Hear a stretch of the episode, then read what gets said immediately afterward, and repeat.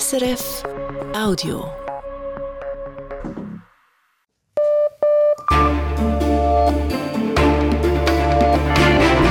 Radio SRF, Echo der Zeit mit Matthias Kündig. Und das beschäftigt uns am Montag, dem 19. Februar. Sie will bleiben. Ursula von der Leyen kündigt ihre erneute Kandidatur an für eine zweite Amtszeit als Präsidentin der EU-Kommission. Dazu gleich mehr. Dann der Internationale Gerichtshof in Den Haag verhandelt erneut mit Israel zu Israel.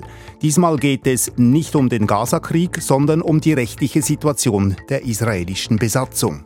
Palästina, ein Beobachterstaat bei der UNO, will, dass das höchste Gericht der UNO feststellt, dass die israelische Besetzung illegal ist. Sagt der Journalist Thomas Wehrfuß, der das Verfahren in Den Haag beobachtet. Cornelia Sommaruga ist tot. Der frühere Diplomat hat das internationale Komitee vom Roten Kreuz während zwölf Jahren geführt und modernisiert. Ein Nachruf. Und Cancel Culture an Universitäten. Für die einen ist das viel Lärm um nichts, für andere aber eine echte Bedrohung. Sie befürchten, dass da sich eine Kultur verbreitet, eine Kultur der Ängstlichkeit, sagt Susanne Schröter, Professorin und stellvertretende Vorsitzende des deutschen Netzwerks Wissenschaftsfreiheit. Hier im Echo der Zeit. Ursula von der Leyen bewirbt sich für eine zweite Amtszeit als EU-Kommissionspräsidentin. Sie wurde dafür heute in Berlin von ihrer Partei der deutschen CDU nominiert. Im März soll dann der Kongress der Europäischen Volkspartei sie offiziell zur Kandidatin erklären. Janis Fahrländer. Sie habe das Amt vor fünf Jahren angetreten, weil sie fest an Europa glaube, sagte Ursula von der Leyen heute vor den Medien. In diesen fünf Jahren ist nicht nur meine Leidenschaft für Europa gewachsen, sondern natürlich auch meine Erfahrung, wie viel dieses Europa für seine Menschen leisten kann. Ihre erste Amtszeit war geprägt von der Corona-Pandemie und dem Ukraine-Krieg. Viele erteilen ihr dabei gute Noten im Krisenmanagement. So gelang neben einem gesamteuropäischen Impfprogramm auch ein gemeinsames Wiederaufbauprogramm für die Wirtschaft. Auf den russischen Einmarsch in die Ukraine reagierte die Europäische Union mit einer Einigkeit, die viele Beobachter und Beobachterinnen überraschte. Diesen Leistungsausweis betonte Ursula von der Leyen denn auch heute. Die Welt heute ist eine gänzlich andere als 2019. Wir haben gemeinsam viel durchgemacht in den vergangenen fünf Jahren und ich glaube, man kann sagen, wir haben mehr geschafft, als wir uns je vorstellen konnten. In konservativen Kreisen ist ihre Klimapolitik dagegen zuletzt auf Kritik gestoßen. Dennoch gilt ihre Nominierung Anfang März als Spitzenkandidatin der Europäischen Volkspartei, einem Bündnis konservativer Parteien, als sicher. Wohl auch, um ihren Kritikerinnen und Kritikern den Wind aus den Segeln zu nehmen, setzte Ursula von der Leyen heute auf klassisch konservative Themen, als sie über die kommenden Herausforderungen sprach. Wir müssen den Migrationspakt in die Tat umsetzen und Europa gemeinsam an seinen Außengrenzen stärken. Und wir müssen Europas Verteidigungsfähigkeit ausbauen. Und da denke ich vor allem an die industrielle Basis. Für eine zweite Amtszeit braucht Ursula von der Leyen nicht nur den Rückhalt der Mitgliedstaaten, sondern auch eine Mehrheit im Parlament. Derzeitige Umfragen sehen ihre Europäische Volkspartei für die im Juni anstehenden Wahlen zum EU-Parlament vorne. Viele Experten und Expertinnen attestieren ihr daher gute Chancen, ein zweites Mal an der Spitze der EU-Kommission zu stehen. Janis Fahrländer. Die EU hat Israel vor einer Offensive auf Rafah im Süden des Gazastreifens gewarnt. Mehr dazu in den Nachrichten mit Marisa Eckli. Josep Borrell, Außenbeauftragter der EU, sagte an einem Treffen in Brüssel, bei einer solchen Offensive wäre es unmöglich, zivile Opfer zu vermeiden. Und der irische Außenminister Michael Martin warnte davor, dass ein solcher Angriff eine Katastrophe bedeuten würde, für die rund 1,5 Millionen Flüchtlinge in Rafah. Gestern hatte Israel der radikal-islamistischen Hamas ein Ultimatum gestellt. Dieses besagt, Israel werde auf die südliche Grenzstadt Rafah eine Offensive starten, sollten die verbliebenen israelischen Geiseln nicht bis zum 10. März freikommen. Wir bleiben bei besagtem Treffen in Brüssel. An diesem haben die EU-Außenministerinnen und Außenminister den Start eines Militäreinsatzes im Nahen Osten beschlossen. Sie wollen damit Handelsschiffe auf dem Roten Meer schützen vor den Angriffen der Houthi-Rebellen. Kern des Militäreinsatzes ist die Präsenz von europäischen Kriegsschiffen. Sie sollen Handelsschiffe begleiten und im Ernstfall Angriffe abwehren. Angriffe auf Ziele der Houthi in Jemen, wie sie die USA und Großbritannien vornehmen, sind von Seiten der EU nicht vorgesehen.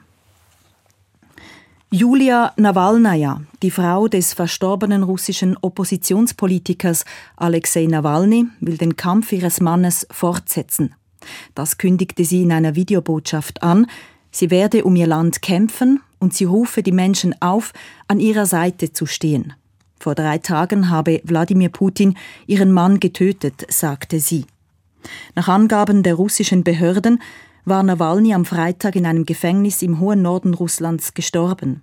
Die Angehörigen Nawalnys durften seinen Leichnam weiterhin nicht sehen.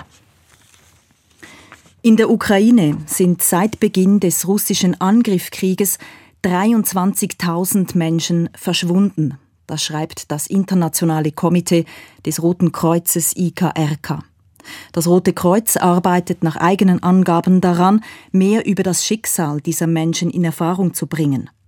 So könnte es sein, dass sie gefangen genommen, getötet oder durch die Kämpfe von ihren Angehörigen getrennt wurden. Bis Ende Januar hat das IKRK nach eigenen Angaben 8000 Familien dabei geholfen, mehr über das Schicksal ihrer Angehörigen oder über ihren Aufenthaltsort zu erfahren. In die Schweiz. Hier ist im Januar die Zahl der Asylgesuche gestiegen. Im vergangenen Monat haben 2768 Personen ein Asylgesuch gestellt. Das sind gut 23 Prozent mehr als im Dezember, wie das Staatssekretariat für Migration schreibt.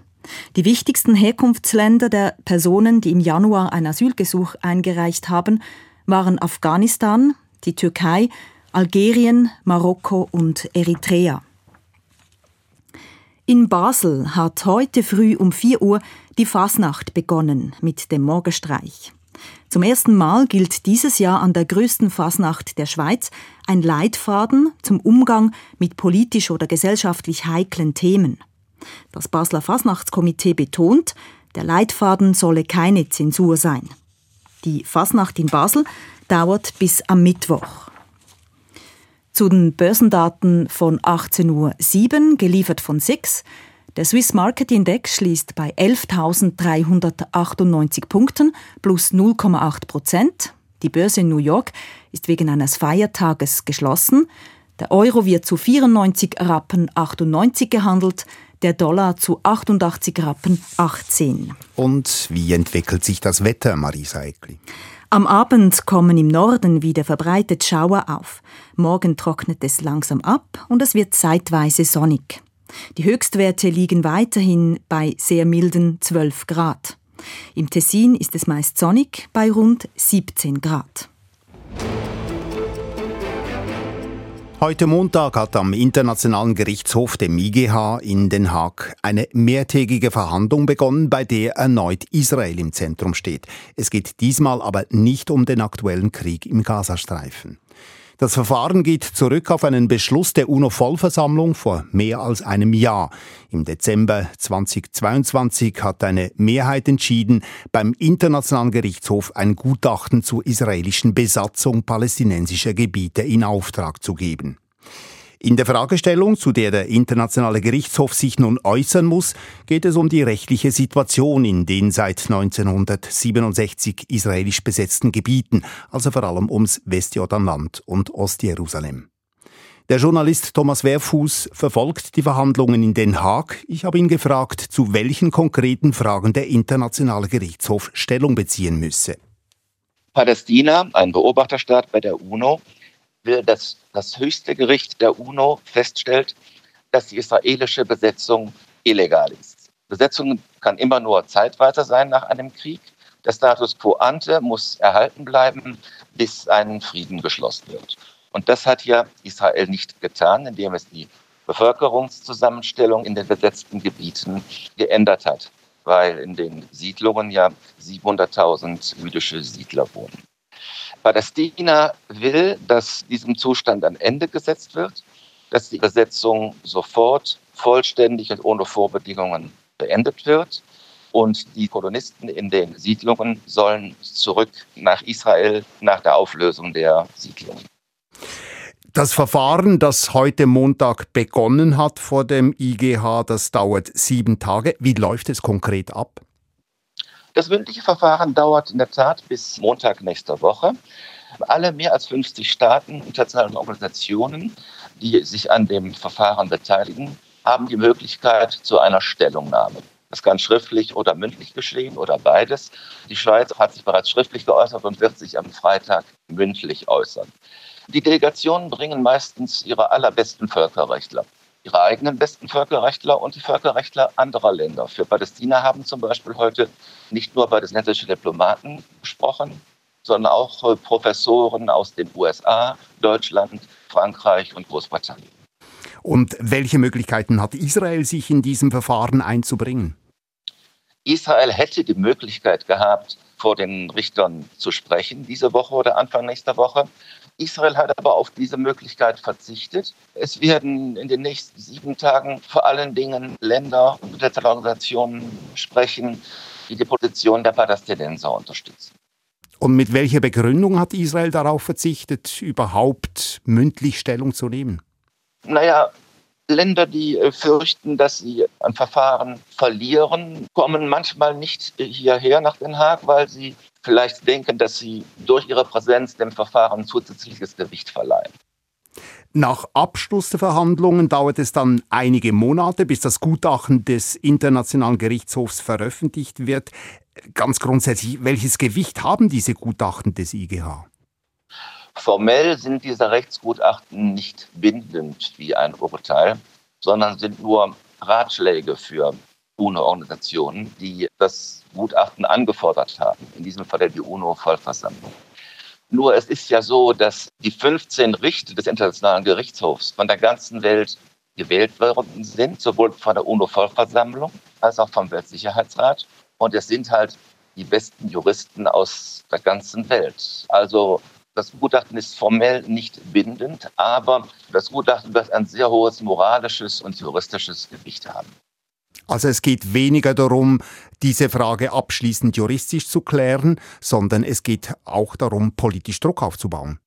Ja, genau. Das ist sicherlich die Absicht der Palästinenser und anderer Staaten, die sie unterstützen.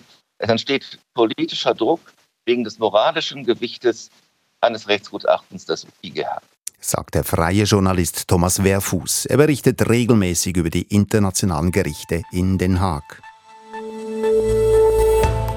Sie hören das Echo der Zeit auf Radio SRF mit diesen weiteren Fragen.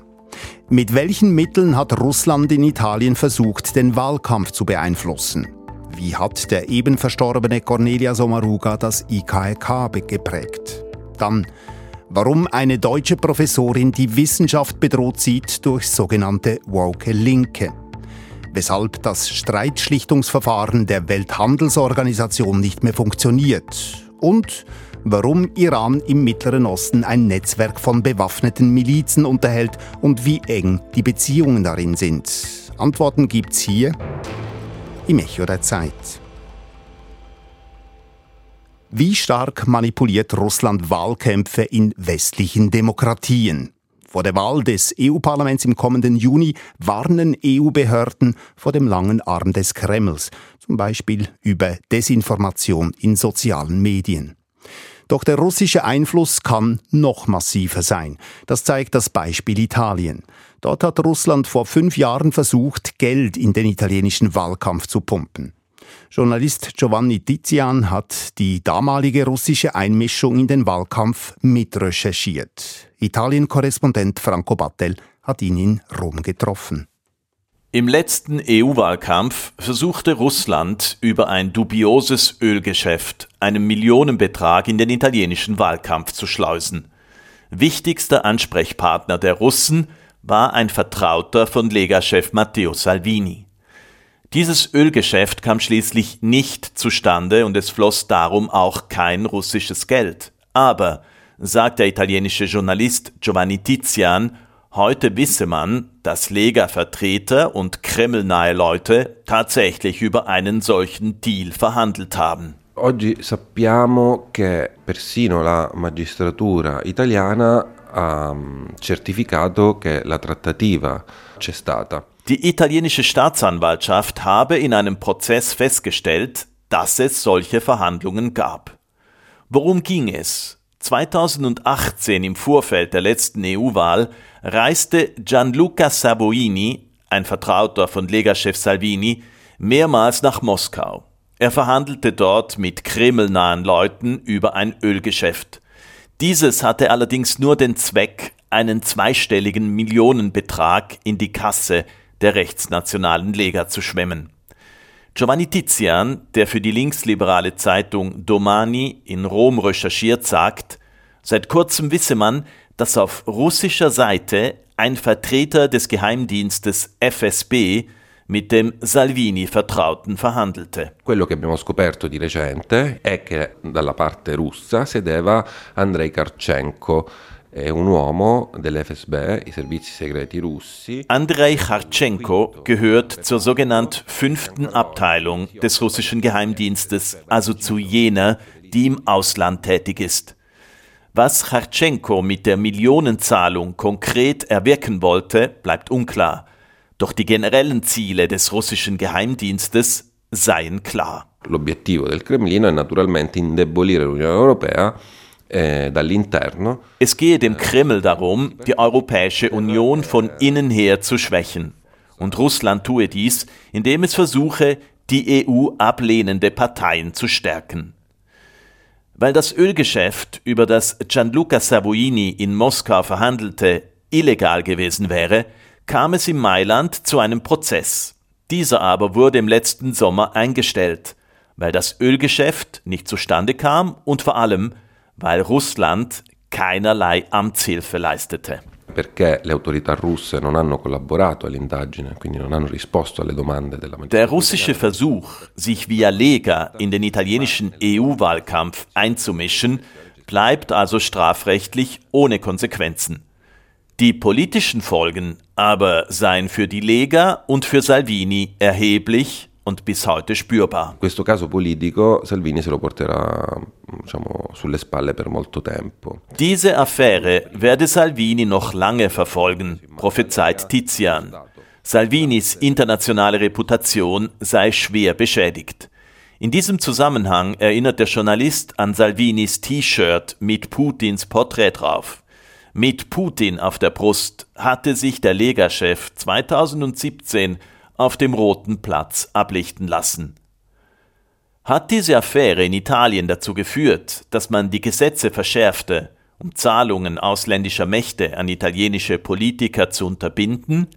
Nein, sagt der Recherchejournalist Tizian, denn dies sei ein Minenfeld, das keiner wirklich räumen wolle. È un campo minato che nessuno davvero vuole sminare perché purtroppo. Auch andere italienische Politiker pflegten enge Beziehungen zu ausländischen Regierungen und würden zum Teil auch Gelder kassieren.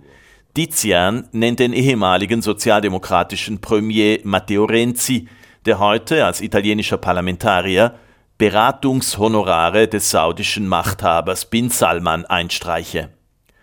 Unter diesen Vorzeichen, bilanziert der Journalist, sei Vorsicht geboten, vor allem jetzt, wo die Kampagne für die Wahl des EU-Parlaments im Juni anlaufe. Oggi siamo anche in un contesto di guerra, in cui la Russia ha bisogno di sedurre sempre più. Heute, im Kontext des Krieges in der Ukraine, habe es Russland wohl noch nötiger, sich Verbündete zu kaufen, Tizian verwendet das Wort sedurre, also zu verführen. Auch vor diesem Szenario warnen europäische Behörden vor neuer Einmischung und Manipulation.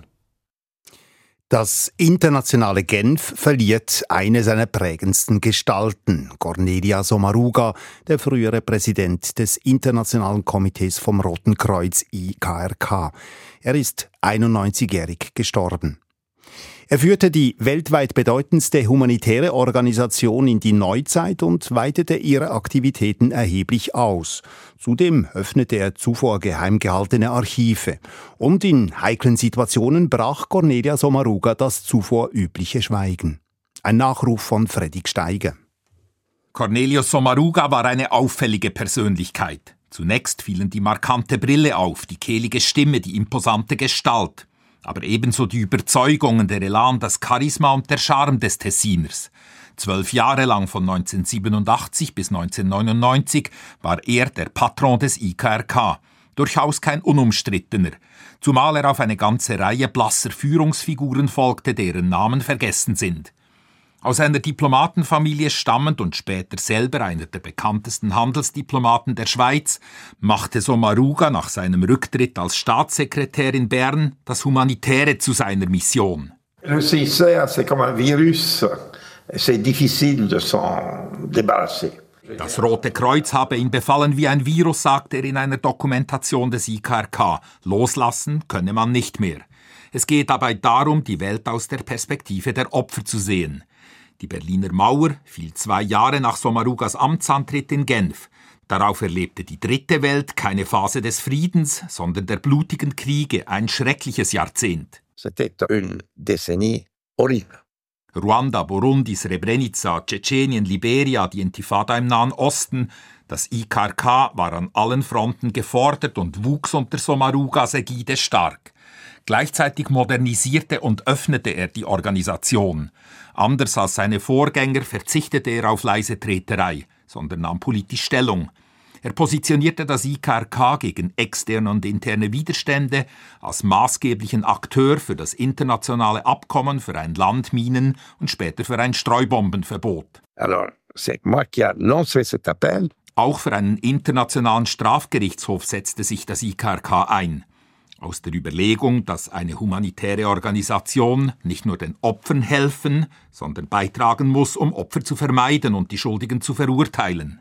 On ne peut pas laisser passer ceci sans. Sommaruga ließ zudem jahrzehntelang verschlossene Archive öffnen. So wurde die unrühmliche, von Übervorsicht und Feigheit geprägte Rolle der Organisation gegenüber dem Naziregime publik, etwa in einem Dossier der Wochenzeitung Die Zeit mit dem Titel Tödliches Schweigen am Genfersee. Auch nach seinem Abgang beim IKRK blieb Sommaruga präsent. Er wurde Präsident des Genfer Zentrums für Entminung, engagierte sich für die UNO-Blauhelmtruppen und 2020 als gewichtige Stimme für die Konzernverantwortungsinitiative in der Schweiz. Noch vor wenigen Jahren traf man ihn in Genf regelmäßig auf Veranstaltungen. Einen Grand Seigneur, der kritische Fragen stellte und mit Werf Überzeugungen vertrat.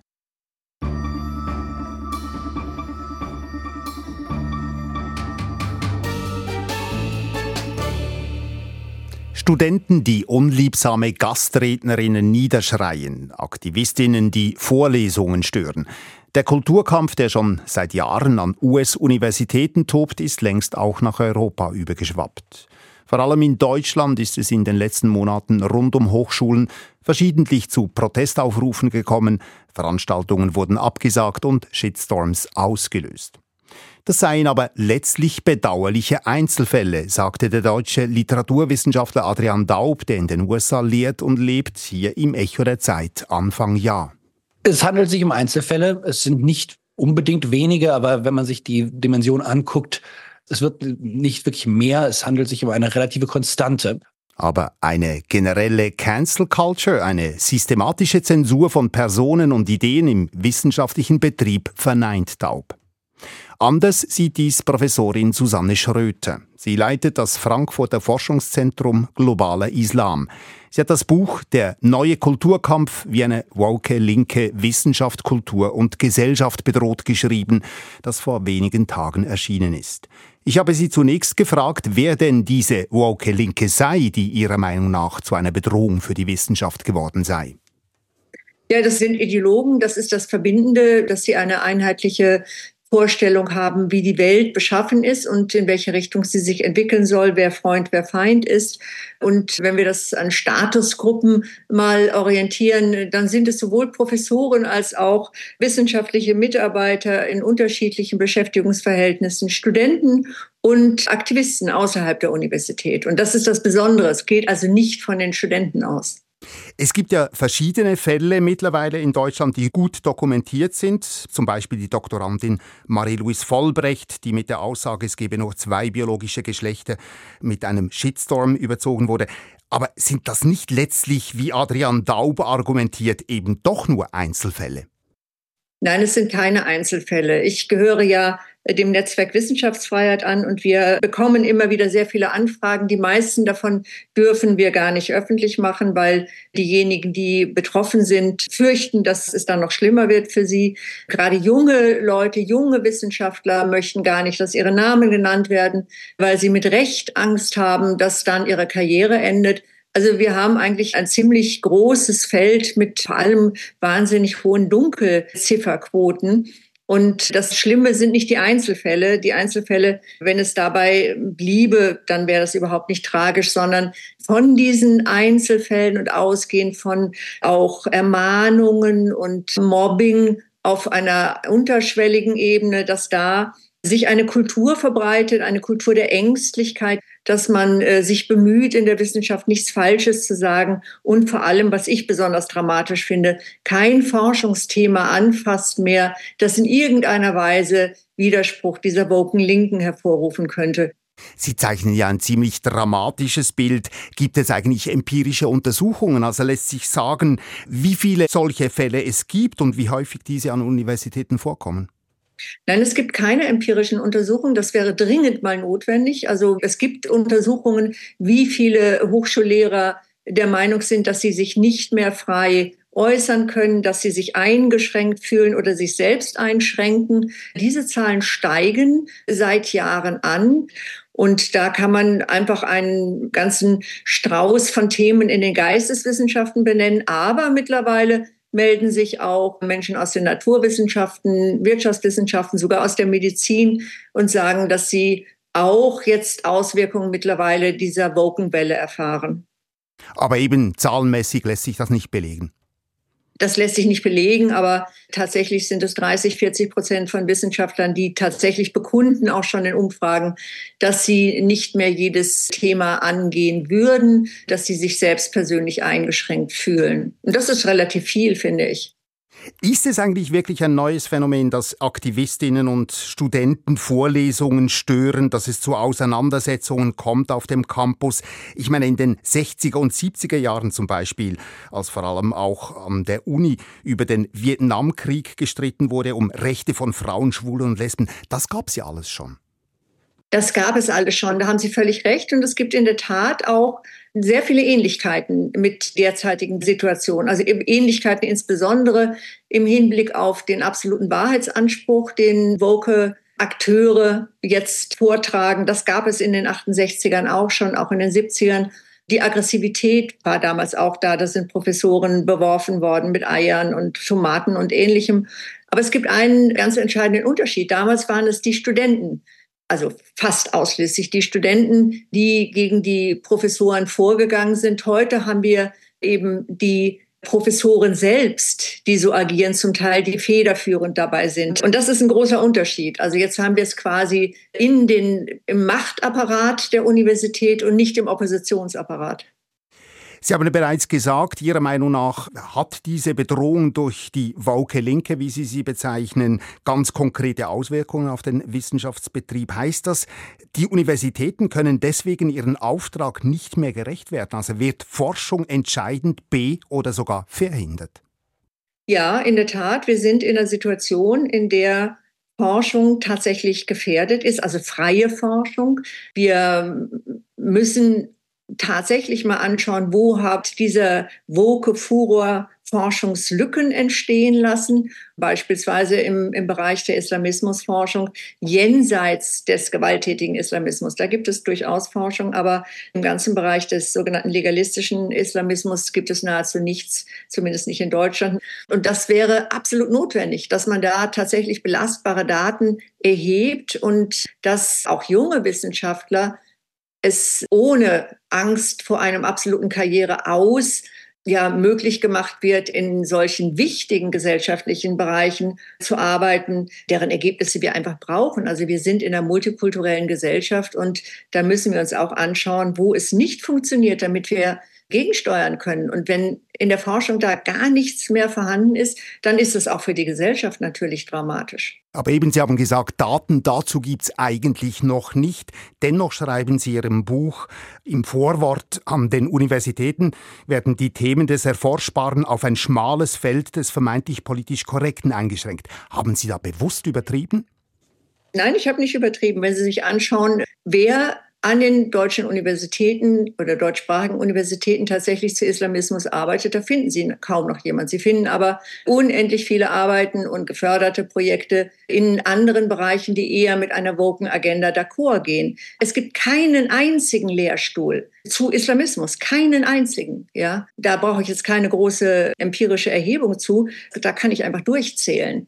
Und ähnliches ist es im Bereich kritischer Migrationsforschung. Also wer arbeitet beispielsweise zu Gewalt im Namen der Ehre? Da finden Sie auch niemanden. Sagt Susanne Schröter, die emeritierte Professorin am Institut für Ethnologie in Frankfurt, ist stellvertretende Vorsitzende des Netzwerks Wissenschaftsfreiheit, in dem etwa 200 Hochschulprofessorinnen und Professoren organisiert sind. Hier im Echo der Zeit sprechen wir noch über die sogenannte Achse des Widerstandes, das heißt dieses Netzwerk von Milizen, das vom Iran unterstützt wird. Trotzdem zuerst aber noch dies. Wenn zwei Staaten sich über Handelsfragen streiten, können sie an die Welthandelsorganisation WTO in Genf gelangen. Über den Streitschlichtungsmechanismus der WTO sind bereits Hunderte von Konflikten friedlich beigelegt worden. Doch seit rund fünf Jahren funktioniert das System nur noch beschränkt, weil es die USA blockieren. Wie lässt sich nun diese Blockade wieder lösen? An der Ministerkonferenz der WTO in Abu Dhabi nächste Woche hätten Lösungsansätze präsentiert werden sollen. Doch eine Einigung scheint weit entfernt. Wirtschaftsredaktor Damian Rast berichtet. Der Streitbeilegungsmechanismus der WTO sei außergewöhnlich, sagt Peter van den Bosche, der fast ein Jahrzehnt lang Richter bei der Organisation war. Denn erstens seien die Urteile für die Mitglieder der Welthandelsorganisation verbindlich. By being a member of the WTO, you have accepted the compulsory jurisdiction of the dispute settlement system. Und zweitens könnten die Urteile der WTO international auch durchgesetzt werden wenn nötig mit Handelssanktionen gegen den Staat, der sich nicht an das Urteil halte.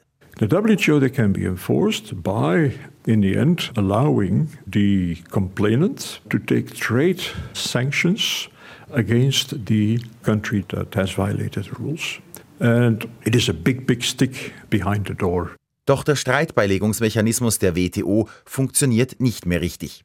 Zwar werden Streitfälle zwischen Staaten immer noch verhandelt und entschieden, aber wenn ein Staat einen Entscheid anfechten will, geht das nicht mehr. Schlicht deshalb, weil die Berufungsinstanz keine Richter mehr hat. Denn die USA verhindern seit Jahren, dass Richter, die am Ende ihrer Amtszeit angelangt sind, ersetzt werden. Laut Professor Manfred Elsig vom World Trade Institute der Universität Bern hat diese Lähmung tiefgreifende Konsequenzen, nicht nur für die Behandlung von Streitfällen. Jetzt, wo dieses Streitbeilegungssystem nur noch teilweise funktioniert, sieht man eben auch in vielen Nationalstaaten, dass viel mehr unilaterale Maßnahmen entstehen und so diese präventive Wirkung hat extrem nachgelassen jetzt. Mit anderen Worten, Staaten könnten sich mehr erlauben, weil sie wissen, dass es keine rechtlichen Folgen hat. Die Kritik der USA an der Rechtsprechung der WTO reicht weit zurück, in die Zeit der Präsidenten Bush und Obama. Sie erreichte unter Trump aber einen Höhepunkt. Anfänglich störten sich die USA an einzelnen Urteilen und organisatorischen Unzulänglichkeiten des Gerichts. Mittlerweile gehe es aber um einen grundsätzlichen Vorbehalt, sagt Manfred Elsig, und zwar sowohl von Seiten der Demokraten als auch der Republikaner. Schließlich ist dann in den letzten Jahren auch so ein bisschen dieser Konsens entstanden bei beiden Parteien, dass man eigentlich keine Lust hat auf internationales Recht. Also, dass man eigentlich nicht von einem internationalen Gericht hören möchte, ob amerikanische Handelspolitik akzeptierbar ist oder nicht. Peter van den Bosche, der ehemalige Richter, sieht einen Grund für die Ablehnung der USA auch in der geopolitischen Gemengelage. Well, I think the United States wants to keep its hands free to do whatever it thinks needs to be done, in particular in its relation with China. Die USA wollten freie Hand haben, in Handelsfragen alles tun zu können, was sie für nötig hielten, insbesondere im Verhältnis zu ihrem Rivalen China. Bemerkenswert ist, als die WTO vor mehr als 25 Jahren geschaffen wurde, stimmten die USA einer starken Gerichtsbarkeit zu. Manfred Elsig, der zu den Gründen dieser Zustimmung geforscht hat, sagt, die USA hätten die Lage damals falsch eingeschätzt. Die haben gedacht, wenn eine Berufungsinstanz eingeführt wird, dann werden nur ein paar Fälle weitergezogen. Und der andere Grund, die USA hat nicht gedacht, dass so viele Fälle gegen sie kommen werden. Die haben gedacht, wir sind eine Weltmacht, die anderen Staaten werden sich zweimal überlegen, einen Fall gegen uns dann auch zu lancieren. Und das war eine Fehleinschätzung der ehemaligen Unterhändler. Die Europäische Union und rund 25 weitere Staaten haben in der Zwischenzeit eine separate Berufungsinstanz geschaffen, einen Ersatz für das lahmgelegte WTO-Gericht. Diese Staaten, darunter auch die Schweiz und China, verpflichten sich im Streitfall, die Urteile dieser Ersatzinstanz zu akzeptieren. Das sei nützlich, sagt Peter van den Bosche, der auch an der Universität Bern lehrt. Denn es gebe viele Handelsstreitigkeiten, bei denen die USA nicht dabei seien und so könnten wenigstens diese rechtsverbindlich gelöst werden. There are many, many trade disputes that do not involve the United States and which needs to be resolved. Trotzdem bleibt es das offizielle Ziel, den Streitschlichtungsmechanismus der WTO zu retten. Bis Ende dieses Jahres soll eine Lösung gefunden werden. Darauf haben sich die 164 Mitgliedstaaten der WTO geeinigt. Der Schweizer Botschafter bei der WTO, Erwin Bollinger, gibt sich zuversichtlich, dass das gelingen wird.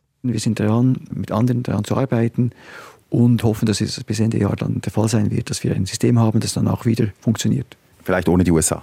Das äh, hoffe ich nicht, nein. Das klingt optimistisch. Den meisten Experten und Beobachtern scheint eine Lösung mit den USA aber sehr weit weg. Insbesondere falls dieses Jahr Donald Trump wieder Präsident werden sollte. In den Mittleren Osten. Die Achse des Widerstands, so nennt sich ein Netz von Milizen in verschiedenen arabischen Ländern. Gemeinsam ist ihnen, dass sie alle von der schiitischen Regionalmacht Iran unterstützt werden.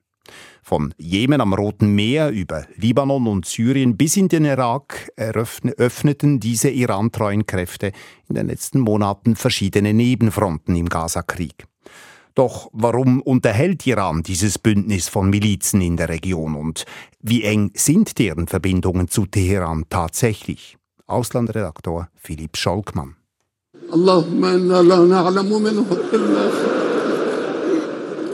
Mitten im Totengebet brach dem iranischen Revolutionsführer Ali Khamenei die Stimme im Januar 2020. Qasim Soleimani, der Auslandschef der Revolutionsgarden, wurde zu Grabe getragen. Der damalige US-Präsident Donald Trump hatte Soleimani töten lassen per Drohnenangriff in Irak. Soleimani war der wichtigste Mann auf der iranischen Achse des Widerstands. Während Khamenei ihn beweinte, beschimpfte ihn Trump noch als größten Terroristen, ja als Hurensohn. Soleimani war zwei Jahrzehnte lang unermüdlich zwischen Teheran und den zerrütteten arabischen Nachbarstaaten hin und her gereist, hatte in Syrien, in Irak, in Libanon, in Jemen persönlich mit Milizenchefs und Geheimdienstleuten koordiniert. Wo immer er verbündete Kräfte fand, war der charismatische General aus Teheran zur Stelle. Doch wenn Trump glaubte, mit Soleimani gleich das ganze Netz der irantreuen Kräfte ausschalten zu können, so hat er sich gründlich getäuscht. Der iranische Strategieexperte Abdul Rasul Divsalar sagt es so. I agree that Qasem Soleimani was a figure that was coordinating and was bringing everyone together in a sort of creating synergy. Soleimani war ein ausgezeichneter Koordinator, so der iranische Strategieexperte, aber die Idee hinter dem Milizennetz war größer als der Mann. Because I think this was a systemic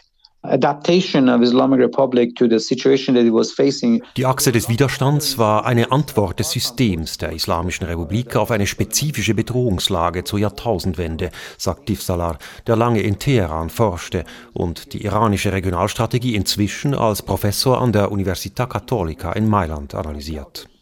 Vereinzelt hatten die Leute um Ayatollah Khomeini Kontakte zu bewaffneten Gruppen schon zu Beginn ihrer Revolution unterhalten, namentlich zu palästinensischen Gruppen.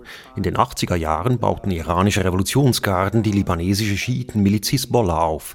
Doch was die Achse erst zusammenschweißte, war die aggressive Politik der USA im Nahen Osten unter Präsident George W. Bush. Bush nahm für die USA ein Recht zum vorbeugenden Krieg in Anspruch und ließ 2003 ohne völkerrechtliche Grundlage amerikanische Truppen in Irak einmarschieren. Den Nachbar Iran setzte er auf eine Achse des Bösen. Because if you remember, at that time the, the Bush administration called Iran axis of evil and it was a real moment of a major threat perception from Iranian side. Die iranische Führung fühlte sich dadurch unmittelbar bedroht, sagt Ifsalar. Sie hatte selbst erst einen achtjährigen fürchterlichen Krieg gegen Irak hinter sich und den Präzisionswaffen der USA nichts Vergleichbares entgegenzusetzen. Also suchte sie Verbündete in der arabischen Nachbarschaft und begann diese aufzurüsten. What Iranians came up with was a sort of asymmetrical defense as a way to disrupt US capabilities across the region. Ziel war es, mit dieser asymmetrischen Verteidigung die Kräfte des Gegners schon außerhalb des Landes zu binden und die Kosten für einen Krieg gegen Iran so in die Höhe zu treiben. So it was aimed to send this signal to the United States that if United States attack Iran, it will entangled in a prolonged bloody war that it cannot get out of that. Das Chaos, das die USA in Irak mit ihrer Invasion selber schufen, erwies sich dabei als der ideale Nährboden. Bald steckten die USA tief im Sumpf des irakischen Bürgerkriegs. Irak war der Anfang. Wo immer sich in der nahöstlichen Zerrüttung später neue Chancen boten, suchte sich Teheran Verbündete und damit strategische Tiefe, bis das Milizenbündnis in einem großen Bogen von Libanon über Irak und Syrien bis nach Jemen reichte. So basically Iran uses local grievances, local contextual factors to build something upon that. In der Regel setzte die schiitische Führung in Teheran dabei auf die schiitischen Bevölkerungsteile in den arabischen Nachbarländern und anerbot sich als konfessionelle Schutzmacht. Die Führung Irans verband die Ideologie des Befreiungskriegs mit religiösem Fanatismus. Sie erklärte ihre islamische Republik als gottgewollt bis zur Wiederkehr des Erlösers. Sie tut es bis heute.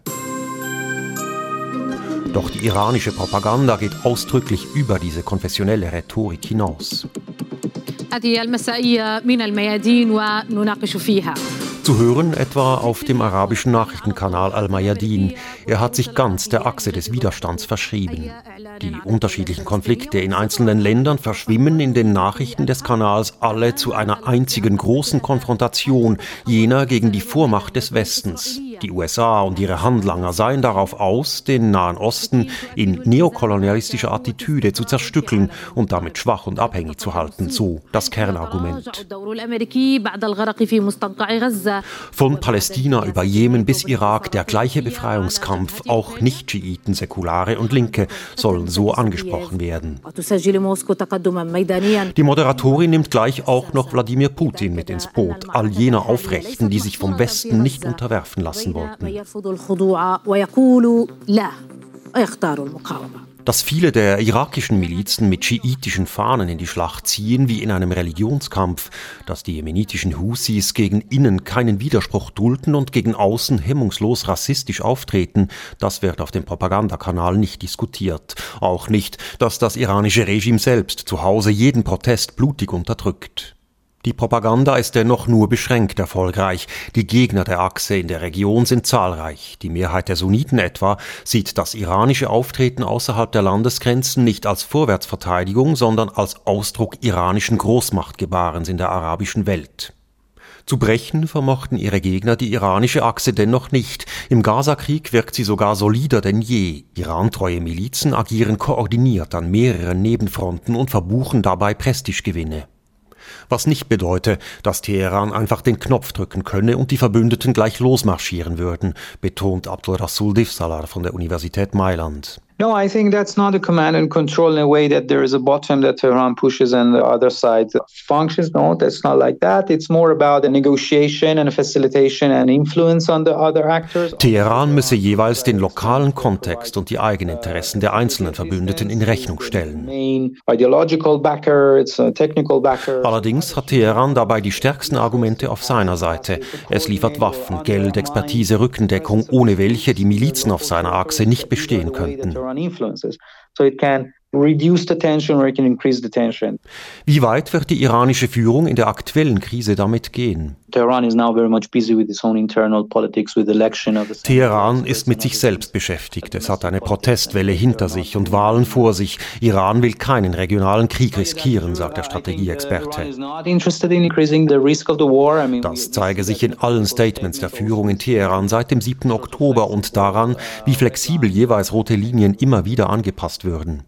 Es heißt sogar, dass Soleimanis Nachfolger inzwischen hektisch in Syrien und Irak herumreist, um verbündete Milizen im Zaum zu halten. Die Kosten für den Westen wird Iran gleichwohl hochhalten wollen und den Propagandaerfolg maximal auskosten. Solidarität mit Palästina. Von den Hügeln des Südlibanons bis zur Meerenge im Roten Meer, dem sogenannten Tor der Tränen, werden auf der Achse des Widerstands die Scharmützel deshalb andauern, solange der Gazakrieg weitergeht. Das war ein Hintergrundbericht von Philipp Schalkmann zum Abschluss dieses Echo der Zeit am Montag, dem 19. Februar mit Redaktionsschluss um 18.45 Uhr. Verantwortlich für die Sendung ist Markus Hofmann, für die Nachrichten Manuel Risi, mein Name Matthias Kündig. Das war ein Podcast von SRF.